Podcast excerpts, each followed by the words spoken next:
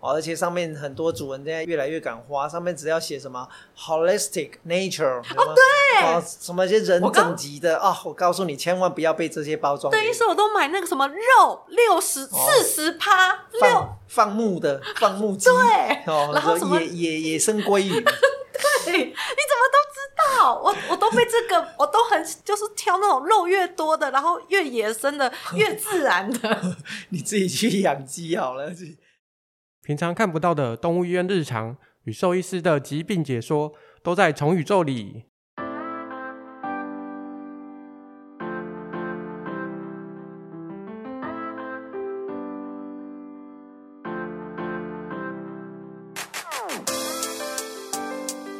嗨，大家好，我是这一次的主持人 Fiona。让我们欢迎本次的特别嘉宾，也是我们重量级营养学之父邓秉慈医师。我不是营养学之父，我是个临床的兽医师，嗯，只是接触到了很多的营养方面的资讯，跟各位分享而已。再次强调，我不是营养学之父哦。好，但是他代表我们亚洲在瓦萨瓦这边也做了很重要的一个委员。那在这边呢，老实说。营养这个部分，毛小孩其实呢以食为天，每天都吃，其实跟人一样。在食物上面呢、啊，犬猫营养摄取跟吃有哪些差别呢？嗯，基本上狗跟猫从吃进去就不一样了，那个嘴巴牙齿就不一样了。哦，那我们例如我们那个狗好了啦，哈、嗯，狗它基本上它的牙齿有。四十二颗，我们以一般的成犬来讲，四十二，嗯，那猫只有三十颗，所以基本上它从从一出生啊，当然乳牙都完全不一样，它们的牙口设计出来就不一样了。那狗它们就是牙齿被设计出来用杂食嘛，它们可以吃肉、吃菜、吃不同的食物种类跟形态，所以它们必须兼具撕裂跟咬合，比较像人类。哦，就是要磨的一个部分，嗯，但是以猫来讲不一样哦。原始的猫都是以肉为主嘛，所以它们的牙齿被设计出来就是用撕的撕猎物。嗯，那他们撕完其实就就会吞。对，所以其实包括他们吃进去到肠子就不一样。如果我们从一到十来讲，人类的肠子的长度可能是九，嗯，狗的消化道肠子的长度负责消化可能是六六，那猫可能只有四。哦，猫好短哦。对，所以他们通过的一些时间跟狗、人其实就差别很大，所以其实，在基本结构就已经不一样了。所以从他们吃食物吃下去到消化的时间，其实都是不一样。对，那相对于，所以他们的营养需求也不一样，因为我们都知道，其实现在很多都是说，呃，猫都是肉食性，对，狗是杂食性这个样子。嗯，那他们在营养蛋白上有很大的差异吗？差相当的大，例如我们可能在猫，它们就没有办法合成某些特殊的营养，例如牛磺酸。对，我知道，我知道，我买的饲料罐头都要加牛磺酸。你不写牛磺酸，主人都不买。对，那基本上这是一个基本功啦，哦、因为他只是在强调，如果这个卖猫饲料的人，他们里面没有添加猫的这些必须的一些营养，没有办法自己合成的一些营养，那基本上我看这家厂商也是两光的。哦、他只是在强调给你们看啦，猫没办法合成一些牛磺酸嘛，嗯，它们可能会造成一些心啊、脑啊、眼睛啊、神经，甚至免疫方面的一些问题，嗯。甚至猫的饲料，它们可能是蛋白质跟狗就不一样，它们需要的蛋白质会比较高。动物的蛋白质单位可能是十八、十九就够了。嗯，那猫可能要到最基本也要到到二十五以上，除非你有什么特殊的疾病。嗯，所以猫其实摄取蛋白质含比较高，但我们家的狗就会很爱去吃猫饲料，是因为这样吗？我觉得有可能。嗯。而且猫的饲料可能有一些偏好，嗯，然后导致狗会有兴趣的去吃。我我们医院啊，嗯，有很多生病的狗，超级严重生病的狗，超级厌食的狗，我们必须要尝试的鼓励它去吃。我们给它什么狗饲料它都不吃。后来我们发现，我们端出了猫饲料，它居然。有兴趣，对，当然，当然，我不代表说他必须要给他这样吃，我们必须要刺激他的食欲。嗯，所以其实猫在营养上，它的蛋白质摄取的要是比狗狗再多。没错。那我可以再问一个自己私人的问题吗？邓医师，我们家的狗会吃猫大便，那它这样吃了猫摄取完营养的大便后，对它还有帮助吗？狗会吃猫大便，我知道狗会吃狗大便，狗我也看过会吃兔子大便，但是狗会吃猫大便，很爱吃。真的吗？啊，它会吃自己的大便吗？完全不会。那你家的猫在哪里大便？猫砂盆。猫砂它怎么吃？我之前的沙盆是没有盖子的，所以我们家狗就是一闻到它大便，它就会凑过去，我们猫就会吓到，然后它就来不及盖沙，它就会把大便吃掉。但后来我现在终于换了有盖子的那个沙盆，就再也没有了。只是它对猫大便很有兴趣，会去舔它屁股。好，我我觉得这不是不可能啊，嗯，很有可能。第一个，首先你家的狗一定是个贪吃狗，是是无所不吃的，对，应该不是只有吃猫大便。你说不一定你，嗯，它也吃，哎呀哎呀哎呀，很多东西它都吃，嗯，是吧？对，它是一个蛮爱吃的狗，所以我觉得。这种当然，当然你要称它异食癖也可以了。嗯。哦、异食癖。当然一定是猫的饲料里面含有一些某些特殊的味道，嗯、它的喜欢，还有它的成分，或者或者有些狗是行为的问题，嗯、我们也遇过，它只是不喜欢那一只猫的味道，它、哦、觉得这只猫可能、哦、这个味道，它必须把它给掩盖掉，它觉得吃掉是最好的方法，哦、所以某些甚至可以延伸到行为的问题。嗯。嗯，你有空把它带来，但我觉得应该是行为。上一集你好像有说你家的妞妞是不是？三十公斤吧？是，但三十公斤基本上应该是蛮开朗的一只狗，好活泼。嗯，我觉得应该是纯贪吃，纯贪吃应该没什么问题吧？那像猫是吃这样子蛋白质很好的一个就是蛋白质高的饲料，那我家的狗其实也爱吃，我能让狗也吃猫饲料吗？当然不行喽，嗯、因为猫的饲料在蛋白质就太高了。嗯，对一只狗，如果你要你你如果说偶尔给它吃一口两口，一餐两餐，我觉得是没有问题啦。就跟我们人今天可能去吃个咸酥鸡，但你每天吃咸酥鸡可能就不行嘛。嗯，那狗狗相对的，它如果长期吃猫饲料，它可能会有某些营养过剩哦，过多没有必要，那蛋白质就过多。脂肪也会过多，因为这两个是猫饲料里面比狗高很多的。嗯，那哎，那我可以了解，目前的话，猫猫跟狗狗的蛋白质摄取量大概一天大概是要需要多少单位？多少单位就要跟它吃的东西有关系，吃进去的量有关。我们应该是说营养均衡。我刚刚有提到，就是说蛋白质它大概占它的饲料比例的。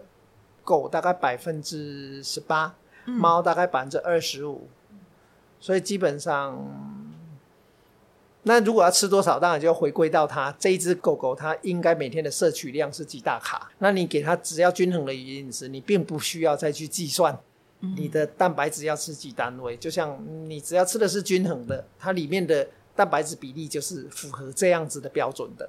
嗯，所以接下来我们可能就要谈到说，我们要吃什么样子的饲料，那这样是不是均衡？我觉得这比较重要，因为你要去叫主人去算说，我每天要吃多少单位的蛋白质，这太难了啦，真的很难。不过在营养摄取这么重要的情况之下，邓医师在临床有没有遇过，真的是因为饮食不均衡造成动物生病的案件？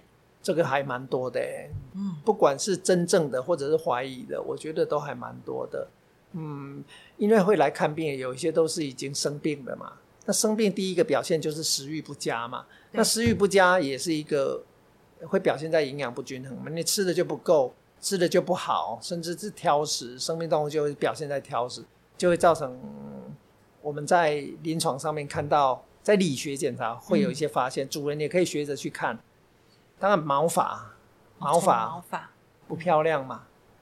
如果一只健康的动物，可能毛发就会很柔顺啊，不会所谓的对背毛不会粗刚啊，不会脱毛啊，不会像秃头这样子啊。嗯，然后我们甚至耳朵的分泌物，因为有一些皮肤有问题的，营养有问题，表现在皮肤。那耳朵是属于皮肤的一部分，嗯，对，耳朵也可能分泌物异常的增加，耳朵会特别的红。那眼睛的分泌物可能会有一些结膜炎，哦，一些过敏反应，或者是一些发炎。那再来就在排便，还有活动力，哦，排便不正常啊，哦，过软过硬，其实都不正常。嗯，然后还有一些我们上一集有提到的，表现在他的体态评分，可能九分，他可能是过胖，四是正常的，哦，四或五是正常，他可能过胖或过瘦，一到三可能太瘦。然后以九分来讲，呃，六到九可能是太胖，然后老了营养不均衡，可能表现在我们在检查他的背部的肌肉、胸口的肌肉可能会有肌肉流失哦。然后年末，我们在临床我们在检查，可能发现年末苍白，哦，可能贫血，贫血我们一听他的心跳，可能贫血的心杂音，这就是兽医专业不用怎么检查，不用什么医，就是只要听诊器一听，可能也会。会出现的一些症状，所以其实营养也是会影响到心脏的，肯定的。那也跟大家打个广告，邓医师也是我们的心脏科哦，专科 医师，还有猫科。那邓医师，你刚刚讲到，其实这些都是我们可以平常看得到的，看它毛发，看眼睛分泌物、耳朵分泌物，呃，黏膜颜色。那可能除了心脏我们没有办法去确切之外，其实这些我们居家就可以先判断我的宠物是不是目前营养均衡。这个部分，嗯，当然就刚刚讲的那些，除了你们没有办法拿听诊器之外，其他的就是我刚刚讲的那些，你们都可以去参考一下。再来就是、嗯、最常见的还有活动力嘛，整天都在睡觉嘛，嗯，是不是只有吃零食才会有活动力？这说中好多家长的心声，对，嗯，然后其实也不是那么的，嗯，那么的难呐、啊嗯，有时候你就表现出来。不然你就是定期给兽医师看一下，还有一个量体重也蛮重要。量体重哦，定期追踪体重，定期追踪体重，嗯，然后我都觉得要记录，尤其是猫非常重要，因为猫是整天都在睡觉的。嗯，你根本不知道你的猫咪吃的好，有没有在吃，是不是慢慢的在变瘦，哦，或者是慢慢的在变胖。嗯，很多主人说啊，它就是这样啊，结果一到医院的时候，发现他的猫已经。病危了哦，因为我们每天看，可能每天照顾，忽略了去检查这些细节。对，哎，那邓医师，你在医院呢、啊、有遇过什么样的一个案件？真的是因为饮食疏失造成的一个病例？嗯，当然，呃，如主持人说的，我本身接触的就是猫，嗯，跟心脏居多嘛，哦，嗯，那所以我会看到以猫来讲，我以前啊接触过几个。我觉得现在知识比较进步了，之前真的是素食的，让猫吃素食的，嗯，还偶尔会出现一些蛮固执的主人。嗯，对，其实呃，我这边的话，其实也发现有素食饲料这件事情，素食的素食饲料，甚至因为有人因为宗教自己的信仰，那这个素食对健康影响的一个部分。我觉得以猫来讲影响最大，嗯，因为猫是肉食、纯肉食的动物。嗯，就像我刚刚说的，你有些东西是素食没有办法提供的，嗯的的营养，牛磺酸啊，很多都是必须要在动物蛋白上面才可以得到的。你植物蛋白完全不可能有这些东西的存在。那以猫来讲，我记得我之前遇过一位妈妈，她带了一只猫，它本身就是来看肾脏疾病的，然后。而且猫也都已经不吃了，但是我发现它对于 它的宗教非常的坚持。嗯，那我我觉得它的猫必须要赶快要会吃，不管吃什么都要赶快会吃。它当然要住院，那住院期间主人也要求说他要要给素食，可是说真的我也没有素食饲料。那但是我们会尝试给它，当我告诉主人说，我为了动物，我必须要给你。嗯，正正常的饲料，他的猫是会吃的，他也是至少是在会吃的状况下出院回家了。但是他一个月后回来，我觉得这猫更惨了，嗯，因为他还是很坚持的给他素食，所以让那一只猫，我觉得最后让我到现在还觉得蛮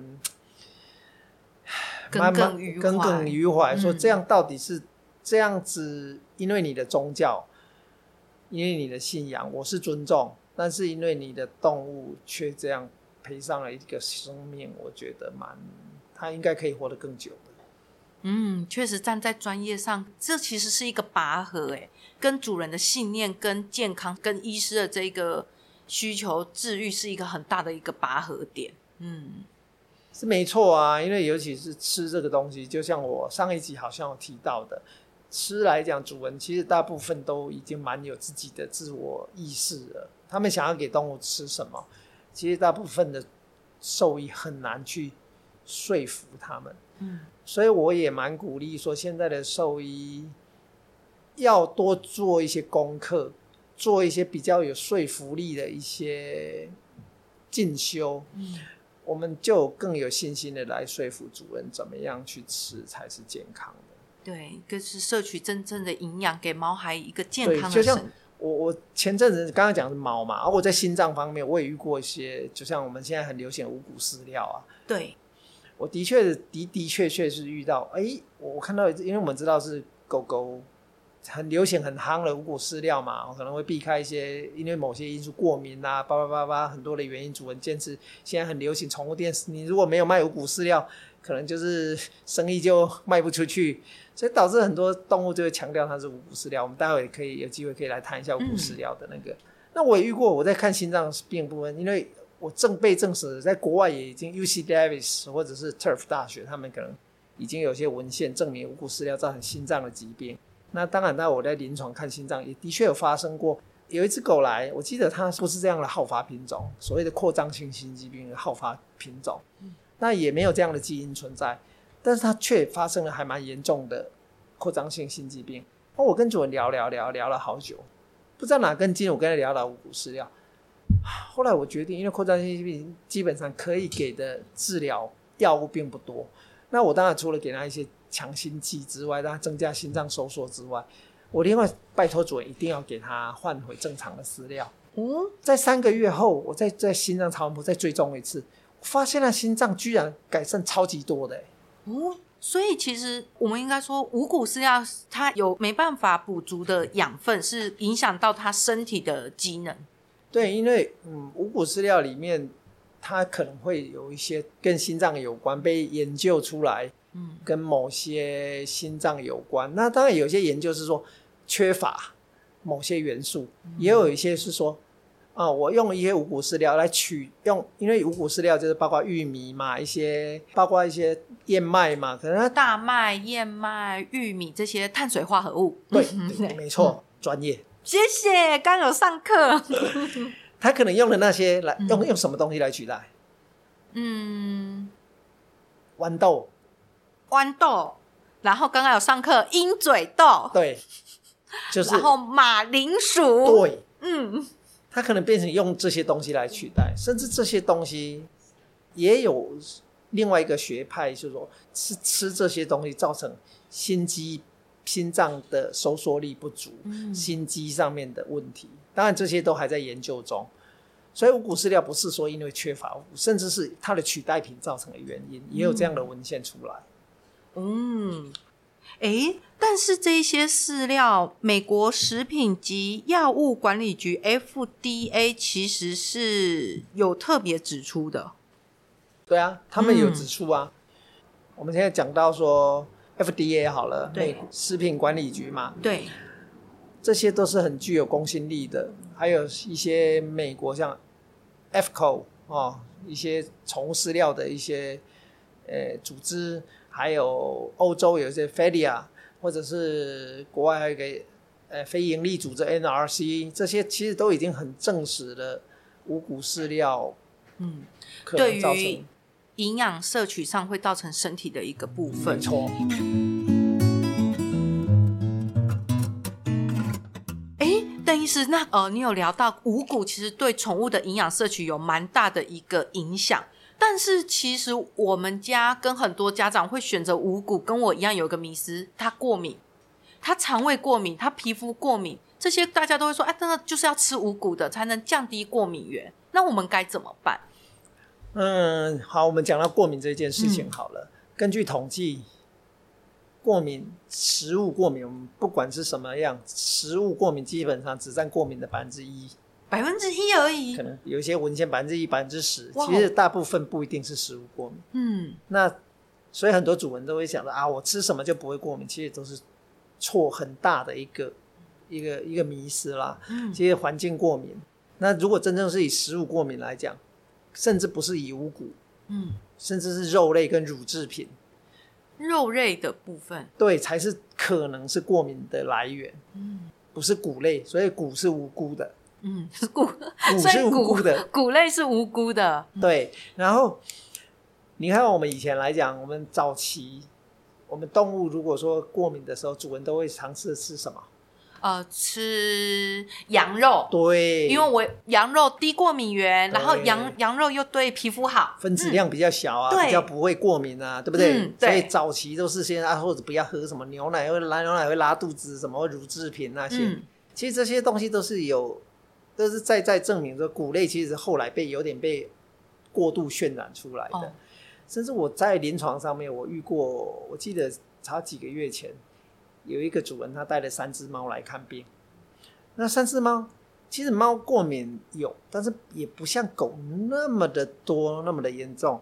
但那我记得印象很深刻，那三只猫都过敏很严重，每天都流眼泪。哇，然后耳朵都脱毛，然后眼睛上面也都没有毛，就很明显它就是痒，嗯头脸部都是痒。我们已经排除了很多的寄生虫之类的，但那我就想说奇怪，猫要这么严重过敏，同时发生在一个家庭里面，而且三只又不是同样的爸妈，哦，它们三只是不同的品种、不同的个体的一个状况。嗯那怎么同时发生在过敏在他家呢？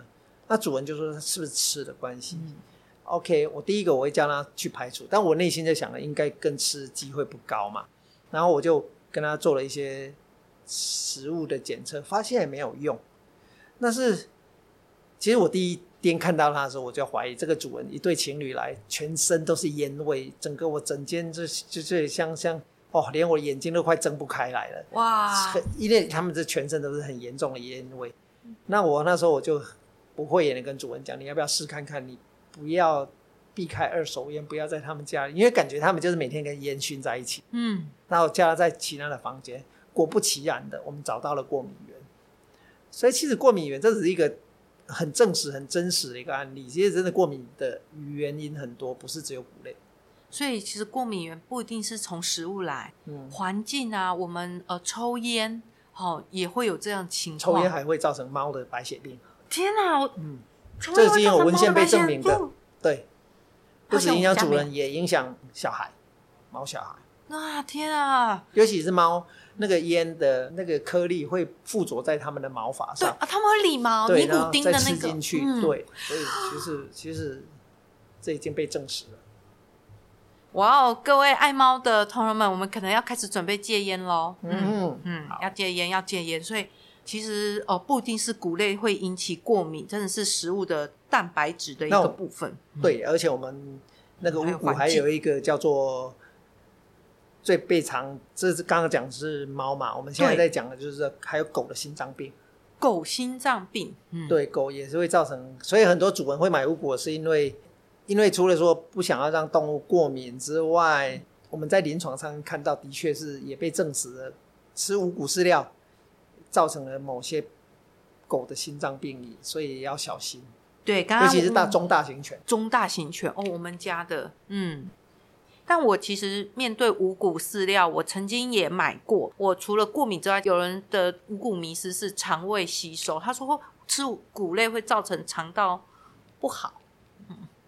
其实啊，因为我们知道谷类含量最高就是燕麦啊、糙米嘛、玉米啊、大小麦，那的确是猫啦。以猫来讲，当然它们对淀粉这些是碳水化合物，它们的吸收能力可能没那么好。嗯，但其实它们也是用被用来用其他的东西来取代，例如他们可能把它变成豌豆类、马铃薯类之类。可是他们其实他们也有他们很大的潜在的一些风险在，例如哦马铃薯可能会造成一些血糖啦。嗯所以其实你你每一种食物都有它的优缺点。那、嗯那我们就讲到谷类的优点好了。它其实燕麦它对于猫、狗它们来讲就是一个很好的一个纤维。哦，可溶纤维，嗯，它们对排便消化就非常重要。所以大家只看它们的缺点，担心缺点，都忘记它们的优点。所以其实我每次我们在，尤其是猫，很常有便秘的问题，我们就会鼓励它可以做一些可溶纤维的摄取。那其实燕麦就是一个很好的来源。哇，原来如此！所以其实是不能缺乏。你看到猫猫不是说它们是全肉食嘛？对，其实他们在野外吃动物的时候，他们是整只吃的。嗯，他们是连动物的尸体、动物的死掉的动物里面的一些胃里面的一些纤维，他们都吃进去，都是要吃进去。对，所以他们并不是所谓真正的纯肉的，其实他们还是需要很，因为被养在室内的嘛，活动力减少，肥胖的。然后蠕动，肠子蠕动就会减少，所以常常很多便秘猫，所以我们还是会鼓励他们，还是要适量的纤维质摄。那这时候谷类就很重要。哦，这个便秘问我也对了，我也非常容易便秘，所以我也有在吃燕麦，燕麦跟牛奶，对，保证拉。啊，真的，我是我是这样啦。哎呦哎呦，我也我也是一个呃，就是外食，然后常常吃很多的。那说到这个啊。我们现在市面上的其实食物真的很多哈，我们在平常啊，到了宠物卖场，真的小孩子吃的东西大概非常多，从鲜食、生食、罐头、饲料这么多东西里面呢、我要怎么开始帮毛小孩来选择适合他的营养饮食？我们先来聊生食的争议很大，我来想想问一下邓医师，对于生食的。我觉得所有的饲料都有它的优缺点嘛，嗯，哦，这是不可否认的。再不好的东西都都有好处，嗯，再好的东西都有它的缺点。那生食来讲，是我从来没有在推荐的，因为我看猫为主。当初生食的发展也是从猫开始嘛，对，对不对？因为有一些商人，他们可能看准了这一点，他们觉得说猫就吃肉哦，一定应该有很多主人会买单，嗯，啊，的确也很多主人在买单。但是以我我看当兽医已经快三十年了，我从来没有看过一只吃生食的猫活很久的。哦，当然它有可能是生食这几年才开始了。嗯，但是我看过很多吃正常饲料、均衡饲料，不管干料也好、罐头也好，那猫活的二十几岁的。对，但是我从来没有看过吃生食，但是我的确看过很多吃生食出现状况的还蛮多的。生食会带来哪一些风险呢、啊？当然，最常看到最被诟病就是细菌嘛。嗯，因为猫你你如果给它生食，它可能不会一次吃完，除非你猫是吃货。嗯，不然你放在那边，或者是台湾的环境，或者是你暴露在空气中，或者它本身这个生食就是生肉嘛，生食啊，它本身就含有很多的细菌，不可知道的细菌。嗯，试问这些有谁来检测？没有人来检测哎。直到你的动物出现了问题，你才知道，欸，嗯，这是多大的？为什么要冒这个险呢？我不是说它没有好处，我不可否认，它在某些理论上它是可以有好处的。但是我觉得现在以现在的机构检验来讲，这个而且包括它使用时间来讲，我绝对不会让我的病人跟我家的小孩去吃生食。然后我有一个国外的很有名的猫医生。我记得他在整治一只猫拉肚子、消化道症状，是生死的猫。他后来被检测出，在住院那只猫住院哦，被检测出含有大量的沙门氏杆菌。沙门氏杆菌，它不是人畜共通的吗？而且是很蛮严重的。嗯、对。那因为它必须要这是人畜共通嘛，对，所以它这只猫必须被隔离，它的医院也被被迫关了一两个礼拜消毒。哦，被被政府强迫，因为这是检测出这样的细菌。因为吃进去以后，动物可能不一定有症状，嗯、但它必须会一直排毒、排毒、排毒。可能照你的环境，嗯、你每天跟它抱在一起、睡在一起，猫咪又爱舔毛发，而且又舔屁屁。对，我相信，然后你每天在吸猫，嗯，这是多多可怕的事情。而且他们呃手拨猫砂呀，碰触到这些都会接触到。是的。沙门氏杆菌，如果我没记错，其实我们在买一些我们人在买一些小农鸡蛋的时候，哈，也都会去注意要不要水洗，啊、或者是我买直接生出来的，外面有一些鸡啊，我们就说经济动物那个鸡的粪便里面其实就含有大量的这个部分。没错，嗯、没错。所以这个是真的都要消毒。那说到如果说生食真的缺点大于优点是真的，那我们来聊聊现在很多宠物家长因为宠物挑食。他们哈非常很愿意为毛孩 DIY 鲜食，包含鲜食有出书，好怎么帮宠物自己做鲜食。这个区块呢，鲜食是我们有煮过的嘛，好应该安全性比较高。那邓医师对于这个鲜食的营养看法？好，鲜食来讲，我觉得我没有那么反对，但是我觉得它最大的问题就是营养不均衡。哦，你怎么煮？你怎么会确定是均衡的？嗯，好，你参考了书，对，你参考了很多专家，嗯，那那些是真的专家吗？而且每一只猫的个体都不一样，哦，对不对？你有发现你家的猫每一只个体都不一样？在国外的确鲜食是可行的，但是它必须经过那个专业的营养师。台湾没有专业营养师哦。嗯、再次强调，台湾那些写书的人，嗯，大部分都不是所谓被认证的、被授予学位的营养师，都是自己想写怎么样就写怎么样的。嗯、然后再来就是，你看你准备的食材，你准他可能告诉你鸡肉多少，对，告诉你可能要加多少的。的菜啊，胡萝卜呀，但是产地也不同，嗯，你购买的来源也不同，基本上这些都可能造成营养不均衡很重要的的因素。嗯，那在国外，或者是其实真正应该是说，你你会发现他们在调真正认证的一些营养，在他们调处方的时候，他们必须要配方的时候，他们会帮你每一份每一份肉的计算，甚至问你来源是在哪里，甚至他们可能会另外再叫你去购买怎么样的。一个微量元素再加在里面，嗯、因为某些东西是你在日常生活中你怎么样均衡，它都是不均衡，无法摄取到的一些营养元素这个部分。对，对嗯，那会建议如果有在做鲜食人，他怎么去搭配这样子一个取？我建议哦，哦，基本上我也没有很建议。你说你要偶尔要给我也不反对，哦、但是如果你长期说，嗯，毫无根据的说我要让我的猫吃鲜食，哦、我说真的，除非你。告诉我那个来源是，嗯，给你资讯的人是很专业的，对，哦，经过考量，甚至经过你的每一只猫，你都验过血，你要确定它的肾什么，哦，它的都没有问题的，不然我也不是那么建议。但我个人我也会建议，嗯、我只会用这几个，嗯，什么样的情况？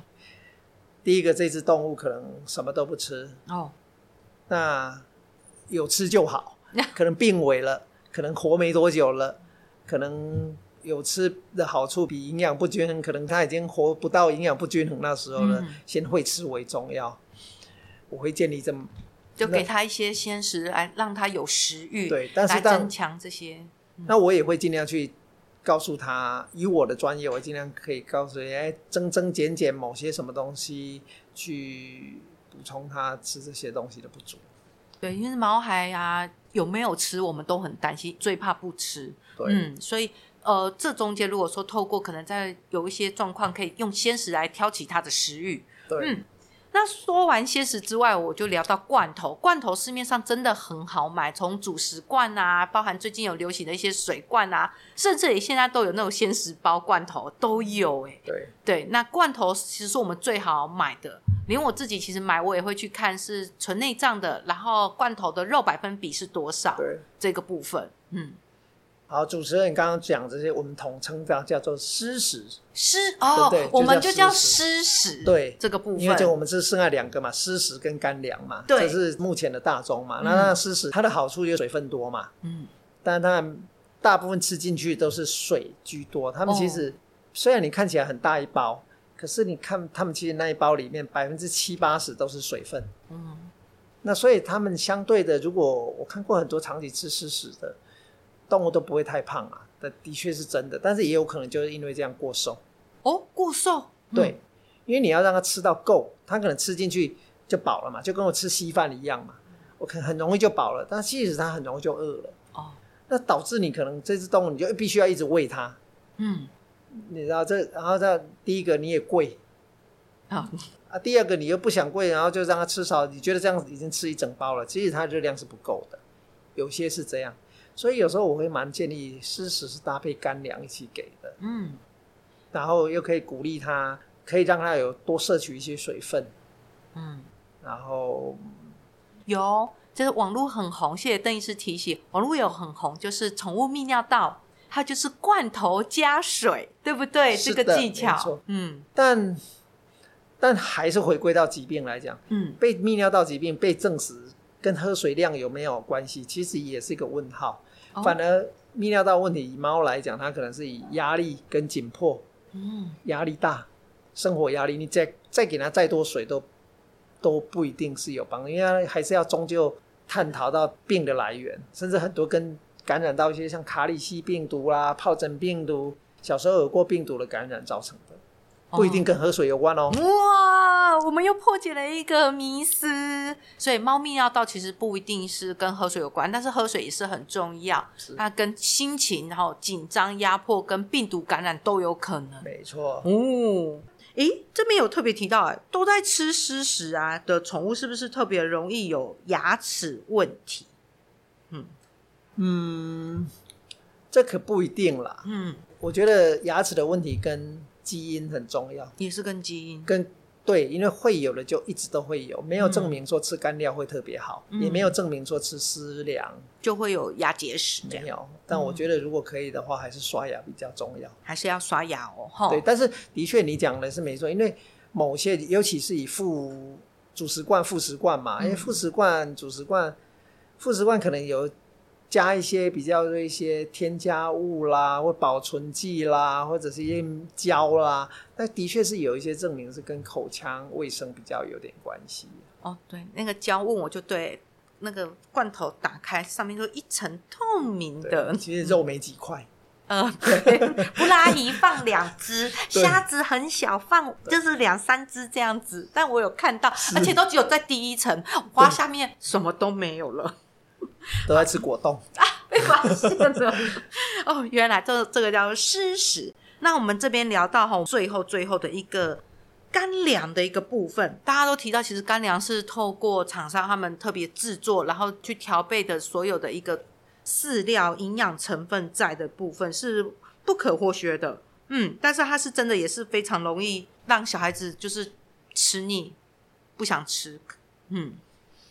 嗯，但是干粮基本上我们还是会以我们推荐大众为主啊。嗯，第一个它便宜嘛，第二个它方便嘛。嗯，我记得干粮当初设计干粮就是一个人类用人的概念。我记得好像是十八世纪有一个住在英国伦敦的美国人，他又要渡船，所以开始自己把一些肉啊烤干啊什么之类的，然后只吃肉又不均衡，所以再慢慢的发展出一些。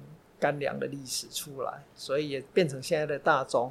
那会不会挑食也是看狗狗啦，因为我觉得挑不挑食都是习惯问题。因为我觉得是看动物哦、有一些如果你一辈子给它吃干粮，它也不会怎么样，它就觉得它生活就是这样。那当然，我们再另外再给它增加一些生活的乐趣啦，一些什么零食啦，补充一些生活的乐趣，不见得说要一直换。但是以猫来讲，我会建议也可以换。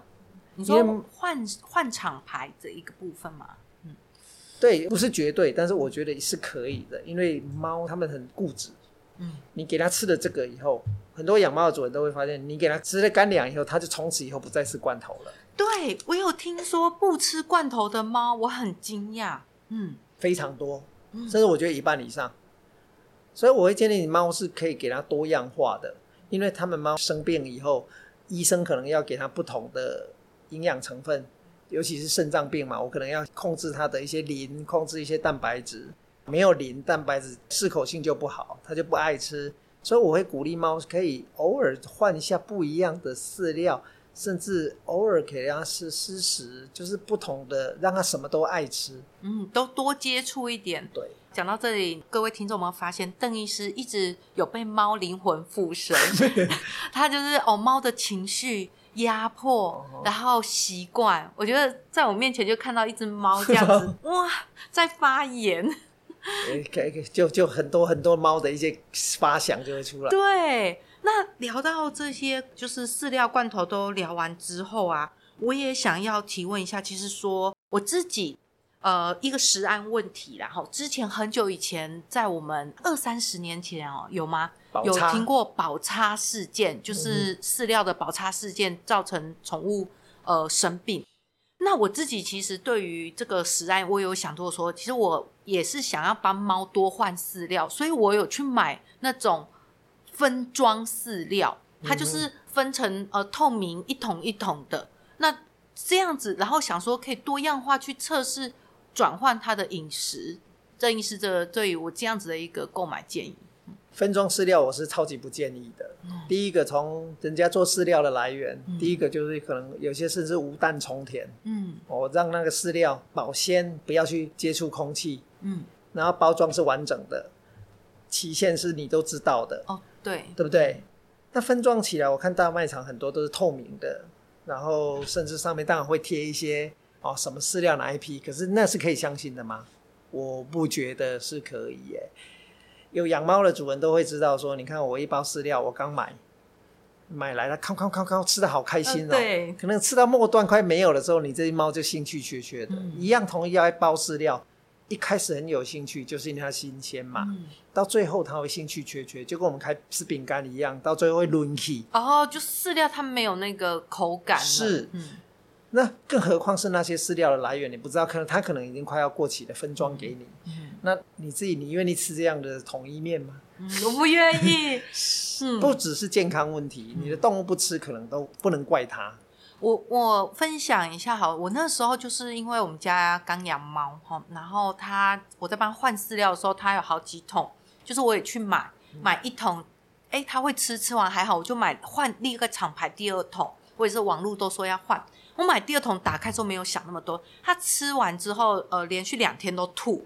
那吐完之后，我当下是要把饲料丢掉前，是我做了一件事情，我去闻，它就有一个超 U I V，我不知道你们怎么去形容那个味道哈。嗯、我那个时候当时想啊，应该是就不适合它，我就把它整桶丢掉。你确定你买的是同一排、同一种的饲料？呃，我我都是买分装，然后我换厂牌，因为我其实大家网络也有讲说，哎。换个厂牌去选择他吃的啊，观察什么的啊，所以各位店家很开心，你把它卖走了。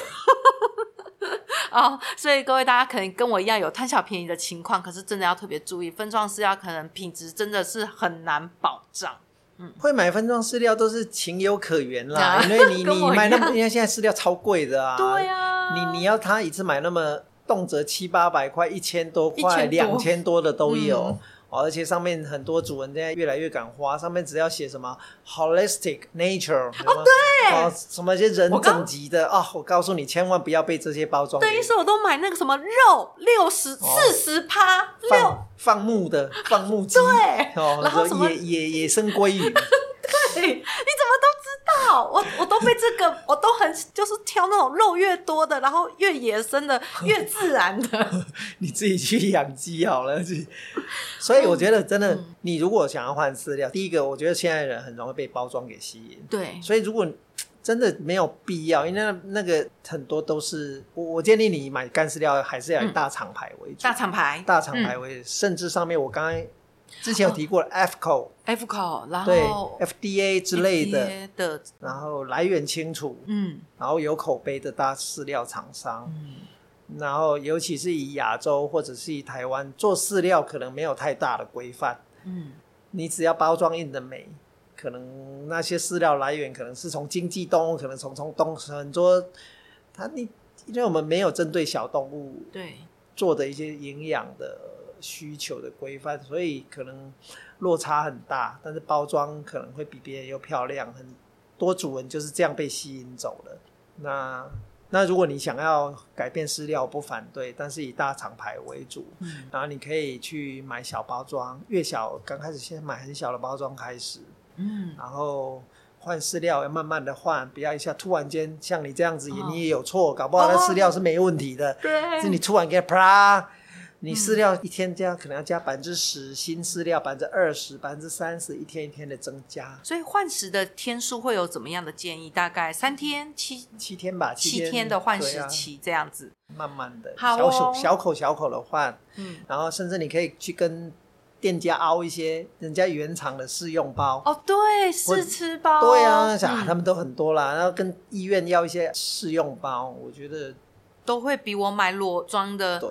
桶子就是光溜溜的这样好，我相信今天邓医师也点破我的迷思，然后点醒我很多。我们从鲜食、罐头、食物聊了这么多，非常谢谢邓医师。但我真的有最后一个问题要问，零食，我告诉你，零食哈也是宠物卖场最多的，从猫条啊、猫冻干、冻食，有没有？最近很流行那种冻鸡肉、冻、嗯、鲑鱼肉哦。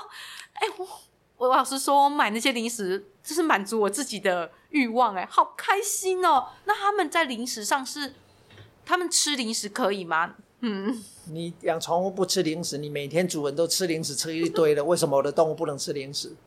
对，肯定要的，嗯、但是有个建议，嗯，它不要超过每天摄取热量的百分之十，一定要。例如你的猫一天可能吃三百大卡，对、嗯，你就只能吃三十大卡以下。嗯、有时候你你会发现你一点点，嗯，你加起来其实大部分很多主人的都是过量的哦。有没有？你会发现，哎，我给他三颗四颗，哎，早上来握个手啊，塞奶一下，其实抽一凑，大部分主人都是超过，我都是那建议量。猫条，然后只要一打开，我告诉你，我们家猫猫猫就马上冲来，然后我那天二话不说，就是一条给他。哎，建议看一下它的热量是多少。嗯、哦，那我们宠物摄取的热量只能占百分之十。那热量的查询，我们可以到哪里去查？我的动物，嗯，WSAVA，嗯，哦，Wasava 的官网上面有你家的猫的每日的建议摄取量。嗯，那你再把它乘以百分之十，那就是你家的宠物。的那个、那个、那个零食的摄取量，嗯，要低于百分之十。零食要低于百分之十哦，代表你一天不能吃超过一包洋芋片哦。嗯，哦，是这样吗？没有，大概想我的洋芋片。你每天 我要回去算我的热量。哇，非常谢谢邓医师在这一次的这一集的分享，分享了非常多关于狗猫饮食，从基本的生食罐头饲料。这边开始分享了非常多，还有临床案件，也非常谢谢你的收听。还喜欢这一集的内容吗？有任何想要回应的，欢迎到我们的官方脸书或是 IG 留言给我们。最后提醒大家，记得订阅我们的宠宇宙，你就不会错过每一集精彩的内容喽。我们下次见，谢谢大家，谢谢邓医师，拜拜，拜拜。